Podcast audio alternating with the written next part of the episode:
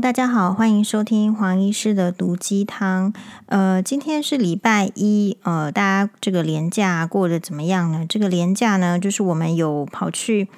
这个动物园，因为辛巴坚持要去动物园，结果呢，诶，我们跑到门口的时候，就是看到大排长龙，就是我们活到这个岁数呢，都还没有看过 动物园这么大排长龙。不过是因为我们本来就不会。趁假日去啦，所以嘿，我们就在现场大概排了二十分钟左右，就觉得说没有没有办法，体力不支，要保持体力，好，所以我们就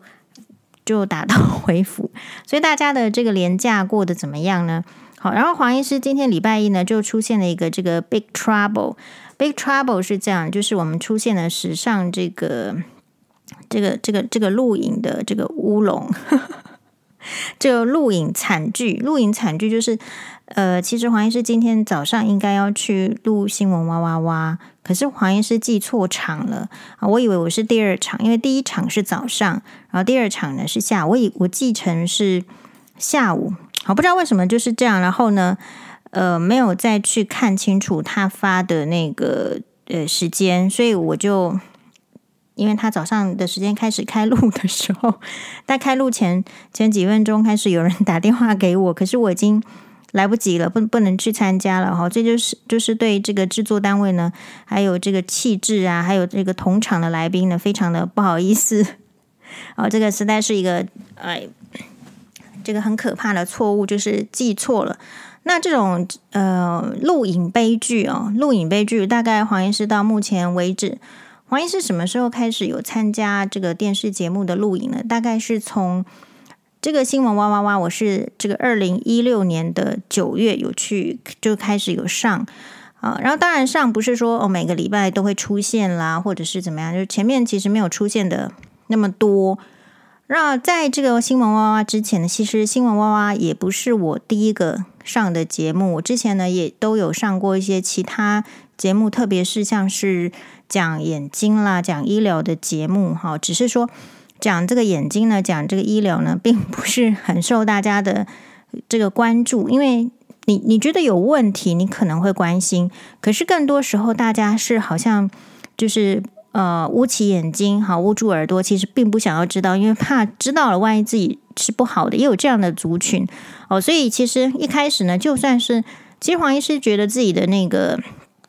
在眼科卫教上的这种诶讲解，其实是很容易让大家这个听得明白的，比婆媳问题更容易让大家听得明白。所以有时候我们去抱怨说，为什么这个电视台或是什么其他的制作单位，你可能都是制作一些节目，当民众在这样的抱怨，或者是有一些网友会抱怨说，黄医师你为什么不去讲眼科议题就好？其实就是要问自己，我们真的想要看的是什么？你的这个真心想要接触的。这个呃，吸收的这个知识是什么？其实不见得是那种呃非常严肃的、非常学理的。更多的时候，因为生活的需要，其实我们想要看的是像类似诶，像新闻哇哇哇这样的节目，是讨论各种在生活中发生的状态。比如说，可能是有小三，可能是有外遇，可能是买房子 被诈骗，或是被女人骗，或是被男人骗。因为更多时候，你这出现这些问题的时候，你是求助无门，然后没有人可以诉苦，所以有时候这个节目讨论的话题是很有趣的。好，那今天呢，这个新闻哇哇的这个录影呢，我是呃，就是这个犯了天大的错误，就忘记去了，哦，时间搞错了，我还这个悠闲的在家里就，哎，人家节目已经开录了，好，大概黄医师录影史上呢发生这个这这样的事件，这个是第二次。第一次是录这个，嗯，单身行不行？然后单身行不行？那一次是真的，就是说有点搞混，有点搞混，是说，嗯，就是我我把他跟新闻娃娃的时间搞混了，所以就变成是时间该到的时候我也没有到。但是那一次其实我是从家里冲过去，但是可能就 delay 了，也许二十分钟、三十分钟，而且他的录影地点跟我家是非常距离非常遥远的。好，那那一次这个就忘记时间搞错了，这个之后呢，其实呃就再也没有去上过那个节目。对对对，所以其实有时候这个录影，你说这个悲剧哦。嗯，是有的。你就是会不知道说你自己的这个缺失或是什么会不会带来什么很呃重大的影响。好，你那嗯、不过我我今天是就是运气是就是说还不错，是因为我觉得哇哇的单位呢，就是他们打电话来的时候，我都就道歉，我说对不起，我真的记错场。哎，那通通常来宾嘛，马律师来打电话来给我，因为通常马律师电话我一定把他接起来，因为很怕是他来通知我法院 的事情。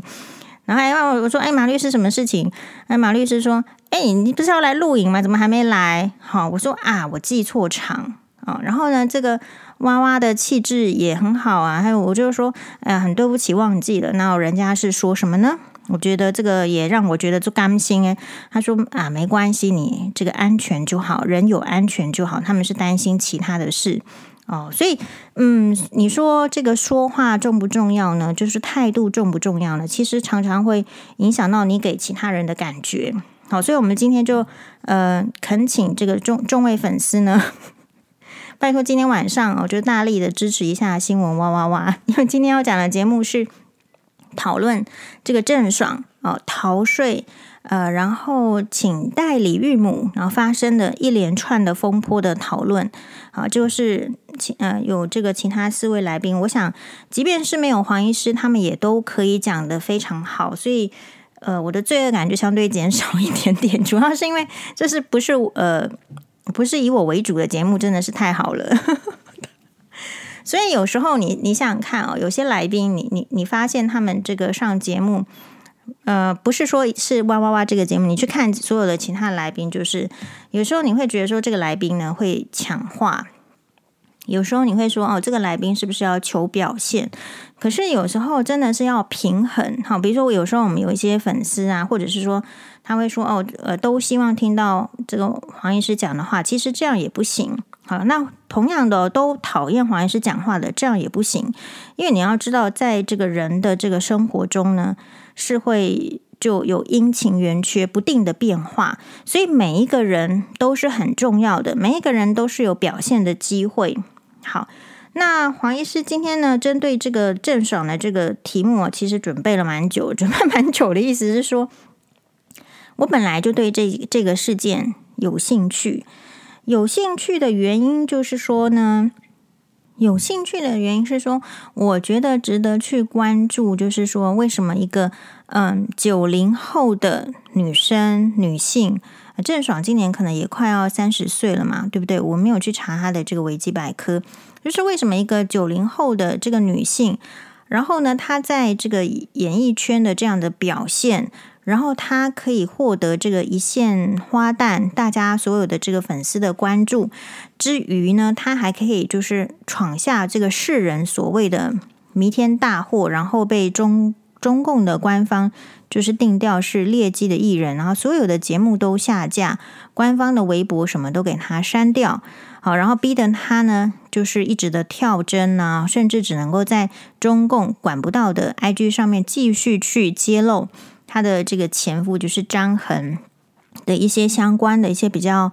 呃劈腿性的一些指控的图片，当然是模糊的。好，所以黄医师在这个研究里面是，当然在黄他在这个事情，在这个代孕弃养的风波的最初的时候，黄医师其实就在 Podcast 里面讨论，只是说有点忘记标题，可能不是郑爽，而是说在某一次的这个。讨论，因为黄医师这个节目节目很像是每天的聊天，就是你今天看到什么新闻，然后你会有什么想法。所以我记得那个时候我就就谈过了。其实那个时候的第一个重点是这样，固然呢，就是说他这个抛弃他这个代理呃的这个孕母产生出来的小孩，然后好像一副很不负责任的样子，甚至被录音录到说哇，都几个月了，就是不能打掉，然后讲一堆脏话。其实第一个想法是，我是认为呢，任何一个在不良状态的女性都有可能讲出那样的话。什么叫做不良状态？其实，呃，虽然说我们自己不是那样的情况，但是你可以去听到，或者是想象说，如果一个女生，比如说她是所托非人，好，她现在这个当下是肚子里面是有怀孕的，很多明星也是啊，是肚子里面有怀孕。然后呢，非得要嫁这个人呢？还是说肚子里面有怀孕的这个状态，然后她的呃可能男朋友或者是未婚夫或者是老公，他就去外遇。其实有很多的女性是处在这样的状态。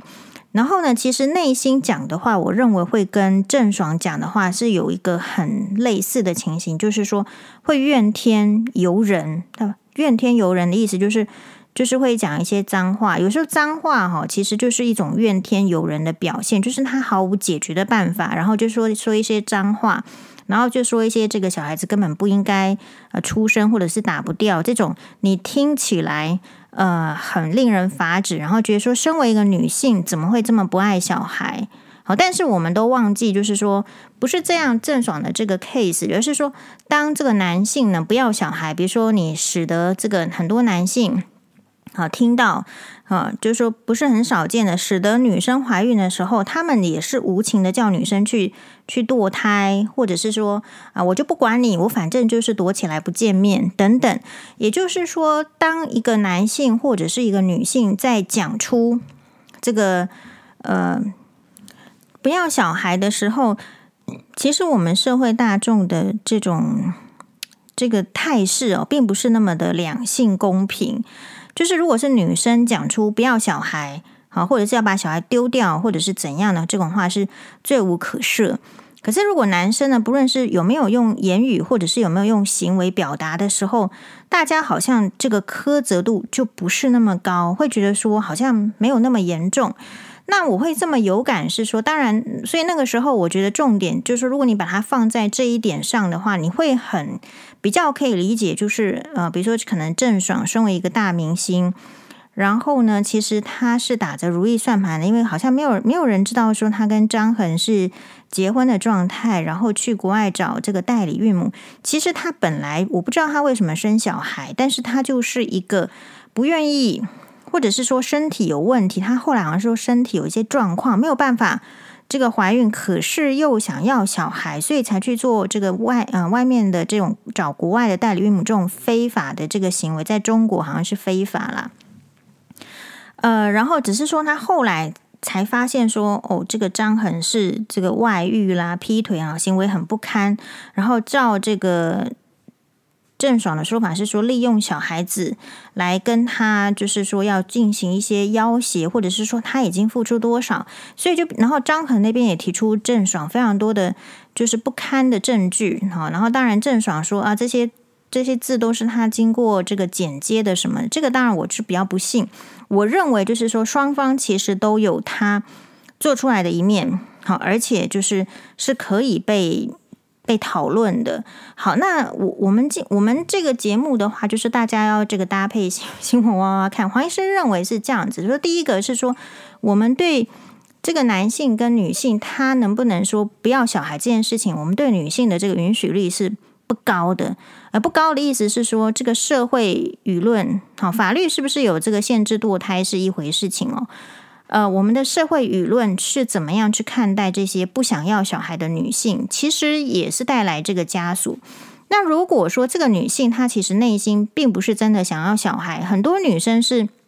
是什么？生小孩是干嘛？其实有一一组女性，她是利用生小孩来证明自己的存在。我是可以生的，我是可以用这个生小孩这个巩固自己的地位，或者是生小孩来就是完成自己，证明自己比较完整。好，如果就这一类型的女生来讲，我也不认为，就算她生了小孩，她真的会对小孩多么的照顾。好，比如说，为什么说这这个郑爽很值得讨论？是九零年后的女生。好，我曾经在就是呃那种就是校学某校门口的时候，看到人家在接送，我同样是在过马路，然后那天的太阳好大哦，然后呢，我就看到一个年轻的妈妈接着就是她来接两个小孩，太阳好毒哦。正常一般人妈妈就手上那只雨伞，应该理论上不是会给小孩撑吗？可是当这个她妈妈撑在自己的头顶上。然后小孩子很小哦，跟他的妈妈说，可能只是幼儿园，还是可能几非常低年级那种小孩，跟妈妈说：“我太阳好大，我也想要撑雨伞的时候，大家可以猜到那个年轻的妈妈怎么说吗？她说：“我当然是要自己撑啊，我也不想要晒太阳。”所以也就是说，当你我们不是歧视年轻人，而是说，只是呃，我们的年轻的世代可能对于生小孩，还有怎么样对小孩子付出，可能已经产生另外一个观念了。好，所以那那一幕的画面是，就我们很震惊的。可能老一辈的这个妈妈，或者是说至少像黄医师这样的年纪的女生，我不知道，我们可能还是会觉得，就是有时候呢，还是要以老弱妇孺为优先。可是有时候，这种以老弱妇孺为优先的这种态度，或者是这种气度，其实不太容易在我们的年轻人身上看到。所以郑爽她代表的不就是这样子吗？郑爽她是一个非常典型的，就是所谓的自私的利己派。那我认为她有这么多粉丝，就是说到现在为止都还在持续的支持她，是因为他们看到一个呃比较自私利己派的女生。过得非常的光鲜亮丽，过得很好。其实他们是想要成为那样子的人。这个时候，我觉得我们必须要很呃理解这个现实，理解这个现实，就是说社会上不是只有一种人，可是社会上往往是有一个大的风气跟一种比较全部大家都能够听的声音，而这是有主导性的。比如说，这个社会大众呢比较能够接受的声音是。就是女生，你如果怀孕的话，你就好好生下小孩，照顾小孩，就算毁掉你的一生，也在所不惜，不应该去堕胎。其实这样的这个声音的这个力量是很大的。那我为什么比较有感于这一块？是因为我那一天呢，呃，这个因为廉价的关系嘛，我就是看了一个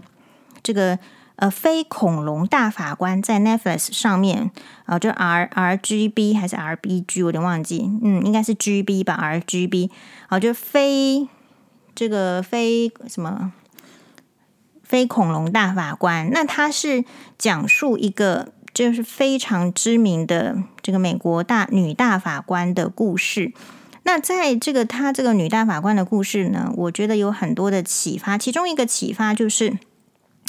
他们当时候呢，其实对女性哦，其实从古到今，对女性，你今天要能够活得很自在，要能够出来讲话，要能够出来工作，你赚的钱跟男生一样的薪资，政府给予你保障，不是坐在那边就有的，是经历前人就是非常长时间的争取才有今天的。比如说那个非恐龙大法官里面，他就有说。他们在争执，就是说，到底可不可以这个堕胎？好像某一周有这个堕胎议题的时候，他是说，他觉得女性是有权利去决定说，她自己的这个身体，她要怎么主主导。如果当这个，比如说可能会有法规的不允许堕胎的这个事情发生的时候，如果当这个。呃，堕胎的行为被政府所控制的时候，那其实就是影响到这个女性作为一个人的一个基本的，等于是维护自己的呃，就完整或是功能的一个自我的这个价值的尊重。好，他讲的是更好，还是忘记，还是再来把它整理一下？所以，如果是从这个论点来讲的话，其实我会更倾向就是说，听到。这个郑爽呢，她其实并不不不真的想要这个小孩，只是说她，所以我们说她的情形比较特别，是郑爽是请代理孕母。那代理孕母的问题就是，你花了钱，你自己身体可能有缺陷，或者是说一个不足，但是你用钱来弥补你的不足。如果你真的是没有钱的话，你身体缺陷还真的就缺陷了，一辈子被婆婆瞧不起，说生不出小孩。那现代的女性也是。就是借助科学的力量才能够去找，而且要用钱的方式，要付出很大笔的代价的方式，然后去找这个代理孕母。当然，台湾还是没有通过，但是在很多国家其实通过。好，然后找一个代理孕母之后呢，要生这个小孩，不晓得是卵是谁的，还是说反正子宫一定是别人的，这种方式生下所谓自己的小孩。那所以郑爽这边的问题是说，当初就像是有网友这个问我说，他是不是没有结婚没关系啊？男男生是谁也没关系，反正现在有很多这个精子银行了，非合法的啊，国外的啊，可以选，我可以去挑一个，然后我就去生小孩，或者是说我就去找代理孕母。那我们那个时候其实很保守的原因，是因为我的观察是，现在的年轻人，你真的有办法做决定吗？你做了决定之后，你有办法承担吗？所以郑爽这个案子很值得讨论的，就是她就是一个九零后做了决定的女生，她明明看起来是比较有能力的，可是她没有觉得她有承担的义务，然后她也勇于的说她不承担，然后社会是不买单的。所以它的存在呢，是给予我们这个现代的女性哦，甚至是中国或者是台湾或是华人女性，有一些警示，或者是年轻的女性是很有警示的意味。就说你到底能不能做这个决定？那这个有时候不是针对这个女性哦，很多的男性在面对这个离婚官司，老婆说要走的时候。其实他们第一步并不是重新规划自己的工作、自己的生活，而是去凹自己的老妈，好看看看看这个阿嬷有没有愿意来耍孙。然后呢，这个小孩子就是百般不愿意的这个给前妻嘛，就是一定要去诉讼拿到小孩的监护权之后，可其实他们是不照顾的，然后是丢给这个阿公阿嬷带，小孩子是等于是二代的。就是隔代的教养，然后这一块其实是一个很明显的，也是社会的状态。可是呢，不太会被检讨。所以，当一个女生她说不要负这个责任的时候，我觉得我们可能要正视她为什么不行哦。然后，呃，郑爽这边还有另外一个我觉得很有趣，就是她为什么会变成这样的人。而他还是受到这个大家的吹吹捧。首先，我会觉得说，他为什么变成这样的人？是我觉得一般的人也不容易变成郑爽，因为一般的人其实名字就不会取这么爽哦。那郑爽为什么能够取这个名字？当然，我嗯，所以我觉得名字吼不要取得太太。太 over，太 over 的意思是说，其实老天爷都会跟你开玩笑。我常常觉得取美丽的人就是不太容易美丽，当然也有美丽的哦。那可是呢，有时候你说这个名字取郑爽，那老天爷肯定是要让你这个开一点玩笑。有时候人家会说人如其名，人如其名就是你去观察郑爽的待人处事，或是从小到大，其实一直到这个这个事件。被这个社会所不不见容之之前，他其实就算有一些风波，他还是顶爽的。然后就是因为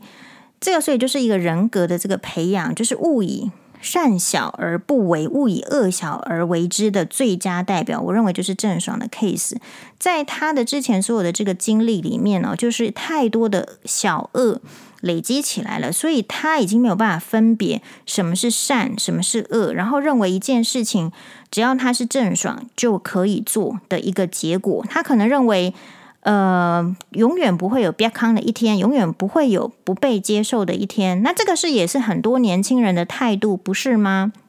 只是年轻人没有那个那个本钱跟那个时间跟那个精力而已。我们看一下郑爽是什么经历。郑爽，我觉得她让我印象最深刻的哈，并不是什么呃，她跟这个杨幂的前夫演的那那出那出剧了，她是演这个施琳琅是吧？我觉得她最让我觉得印象很深刻的一幕是，她曾经参加一个综艺节目，然后这个综艺节目很大咖哦，他就是邀请章子怡、然后杨业还有其他的这个很知名的。这个男女就是演员，像章子怡已经不能说是知名的演员，她是根本是国际级的影后。然后呢，郑爽就参加这个综艺节目，是说啊，呃，来他找他跟另外一个比较这个样的男明星一起来演章子怡曾经演过的电影当中的一个桥段。然后在这个电视节目的播出中，就是还有事后的这种爆料中，都可以看得到。郑爽因为他个人情绪的控管的问题，不参加排练，好，或者是排练的时候呢，背对大家不认真啊，自自顾自的，就是以自己的意见为主。然后呢，在这个实际上节目正在播出的时候，章子怡正在看这两个这个年轻一辈的演员在演自己以前的剧的时候，他竟然是可以就是笑场。演不下去，或者是说演不太好，那大家会很震惊，说：“哦，为什么一个就是北京电影学院这样专科出出身的呃演员啊，就是或者是说你说嗯明星，可以把一个剧演成这个样子？其实这个就是不专业。那一个明星为什么可以显示出他的这个不专业而不在乎呢？哦，所以章子怡的话，当然她非常看重自己的演员生涯的人，非常看重演员的。”呃表现的人，当场其实就发脾气了。当然事后他们是说发脾气发到什么程度呢？因为我觉得他隔壁的那个呃同场的杨业呢，非这个非常好玩。杨业呢，他不晓得是这个是脚本还是他个人的感觉，他就说，呃，其实当天这个表演里面呢，我们的这个郑爽演得非常好，好，然后觉得说，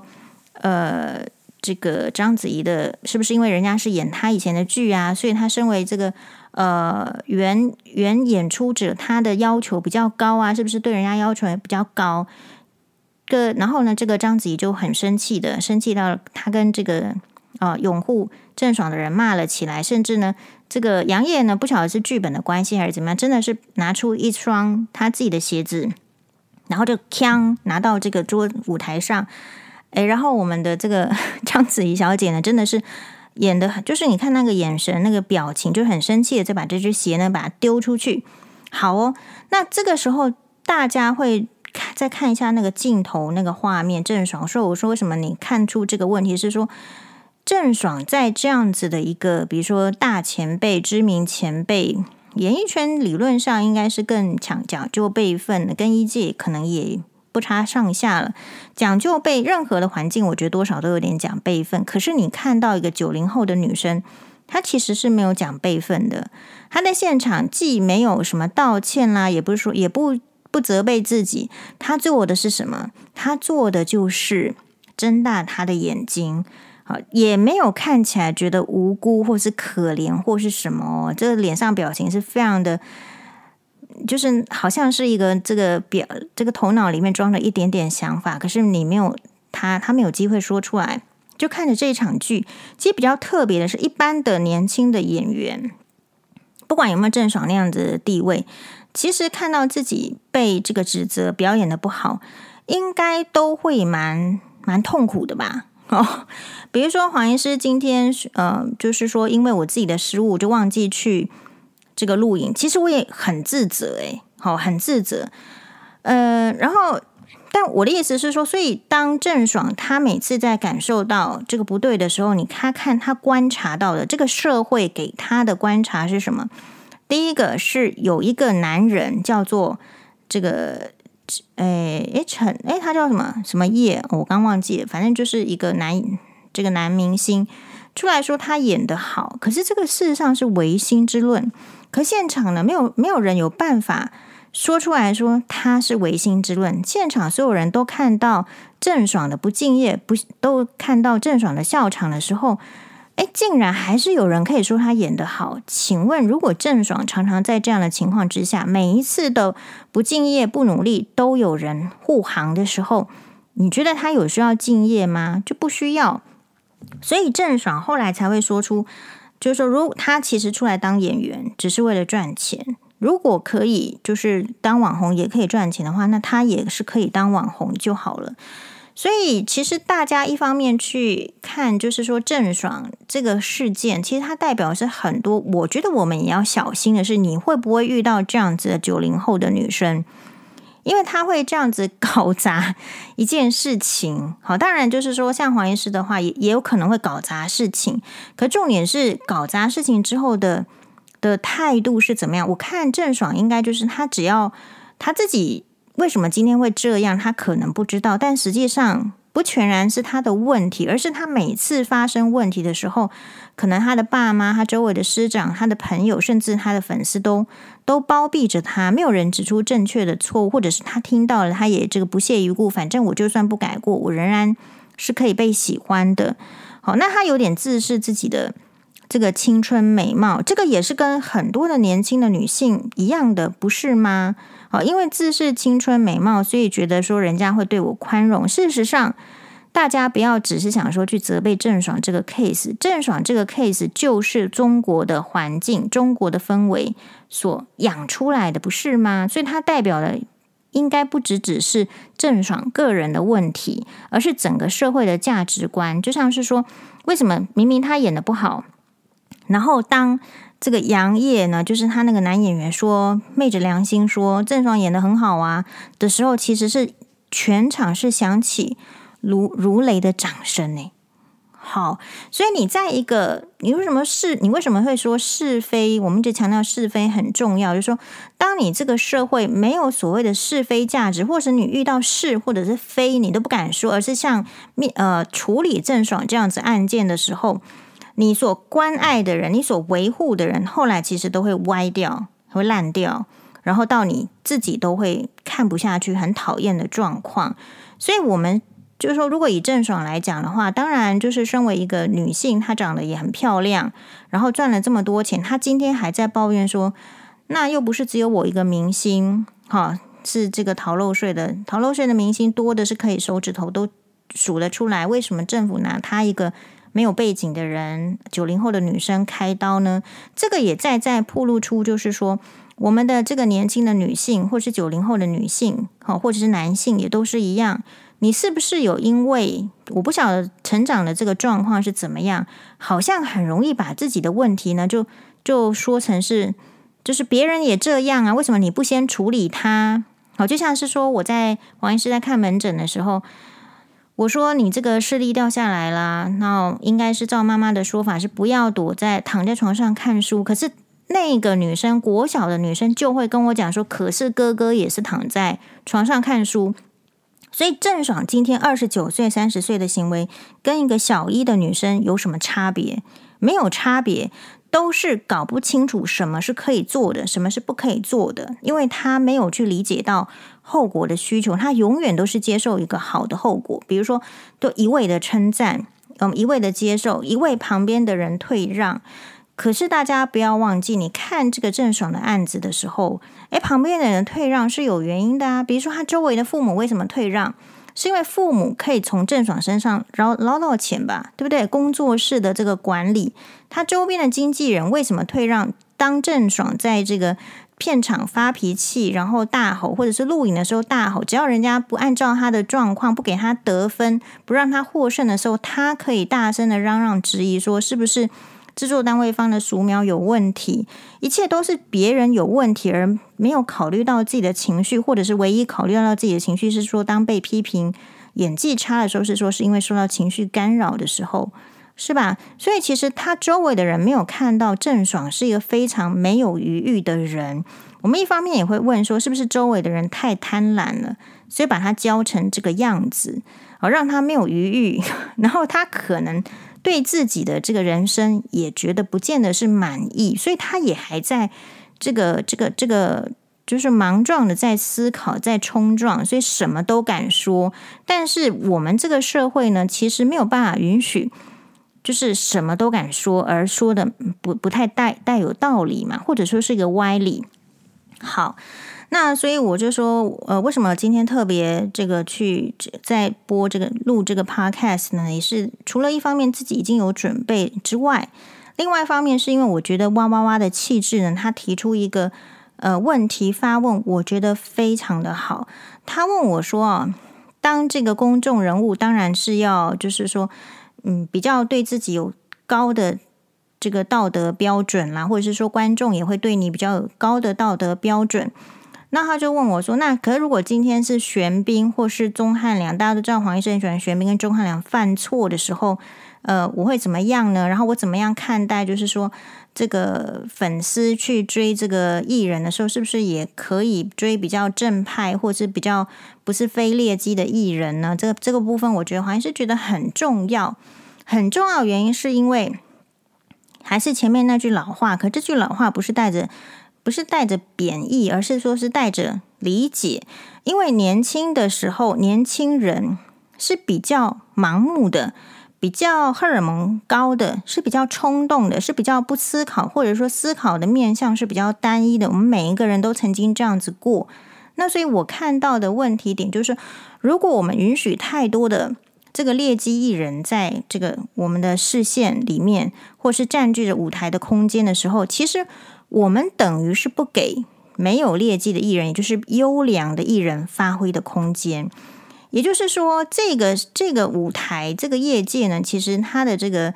它的位置不多，它是高薪的，然后它呢是非常竞争的。所以，你如果是这样子的条件的时候，其实本来就可以去选择更好的人。那为什么需要？是因为年轻人特别在追偶像的是年轻人。年轻人会以他们的这个偶像的这个行为或是穿搭来作为一个学习的模范。那如果我们的社会希望郑爽这样的人少一点，我们自然就是不不太需要看到郑爽这样子的人，而不是说完全不看，而是说少一点。因为他的这个存在呢，你看黄医师今天也讲这么多，其实也是具有教育的意义，就是每一个人都看你怎么样看他。但是，那他呢，必须要受到一些，所以他今天为什么会对他受到严重的制裁，感觉到不接受，而需要有一些好像玉石俱焚的一个挑战呢？是因为他不知道人家为什么对他，因为大家一向都对他太好了。那我觉得去，我觉得去喜欢一个比较，呃，就是说观念比较好的这个艺人，其实对人生是很有帮助的。比如说黄医师就是有看到这个这个 Kingsburg，就是美国刚刚讲的非恐龙女大法官的这个生平故事，这个我们会再来录一集啊，也许是明天。那我觉得他最大的这个我的启示就是说，嗯，在经历这么多，我们会觉得很感动，很很感动是说，其实女生要获得自己的这个跟男性或是其他平权是很难的。那你看到了他在为女性这个争取这个平权是这么难的时候，你才会理解说，你今天获得权利其实没有这么简单，然后你才会去理解说，为什么比如说可能同性恋同志他们也要去争取他们的权利。其实后来想一想，其实人家这个争取都是最最基本的事情而已。这些你已经有的，你可能太习惯了，所以你会觉得别人有没有好像不是一一回事，然后。在看这个节目的时候呢，我们有一位这个医师朋友就传来一个他朋友不晓得去买还是去看一个非常知名品牌，就是手妹的大黄钻的这个钻戒，然后给我看。其呃，然后其实如果是在平常也会欣赏珠宝，也会欣赏这个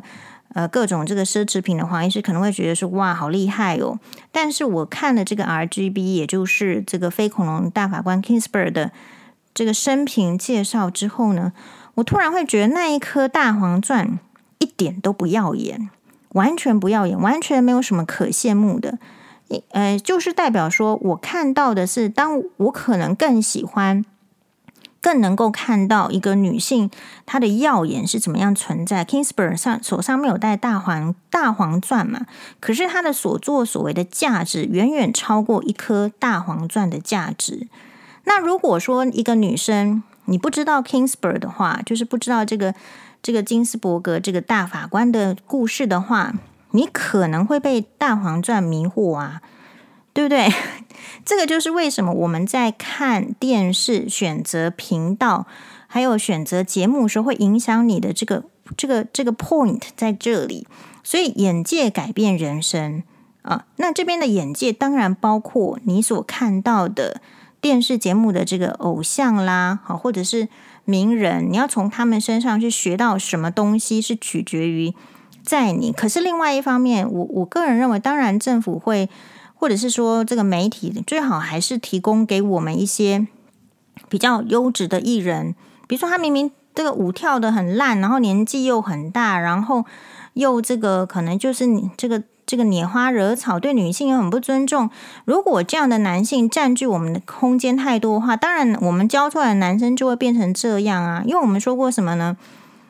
人 是很难教的，对不对？江山易改，本性难移。人是很难扭转、很难改变的。好，那当然现在会还是有一批这个，就是说支持这个郑爽的粉丝啊。其实他的粉丝的这个重点就是他其实要正视自己，我觉得很好，正视自己说。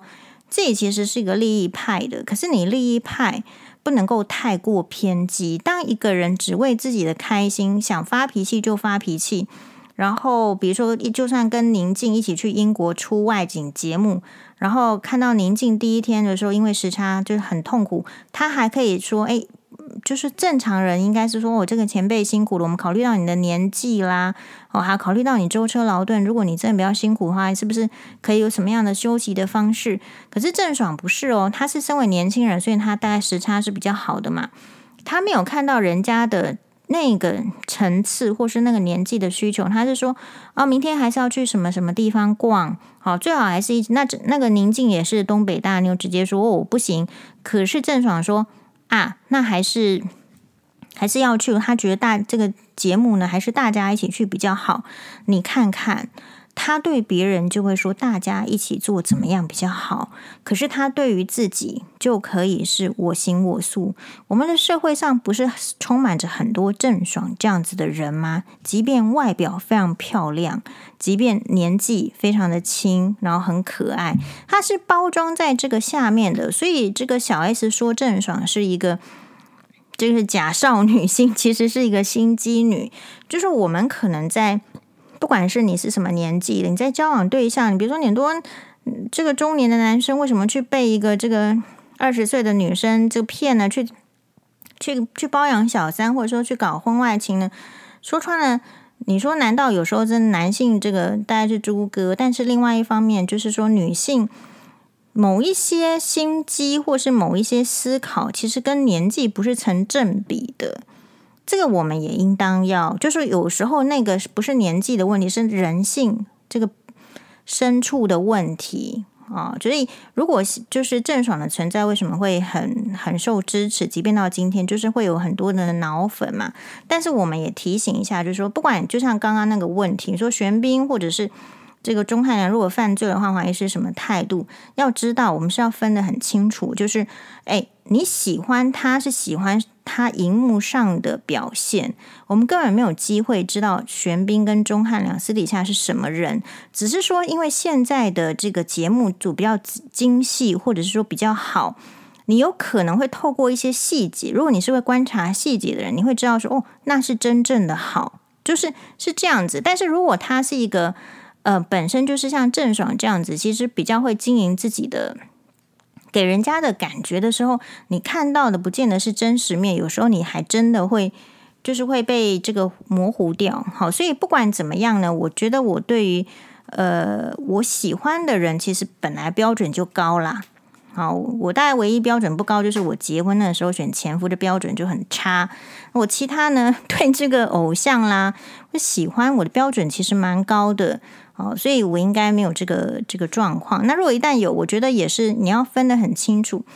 你喜欢的是你自己的投射，并不是真正的那个人。好，那我们应该要更珍惜的是你周边的人的一个这真实性。虽然会有你讨厌的点，还有可能会放屁呀、可能会讲脏话，可是那是实实在在的人，就试着去观察啊、欣赏他的优点，然后呢，把他的缺点呢。就是也变成知道说，哎，这个这个是缺点，人家会讨厌的，我们自己也不要，己所不欲，勿施于人。谢谢大家的收听，马达呢。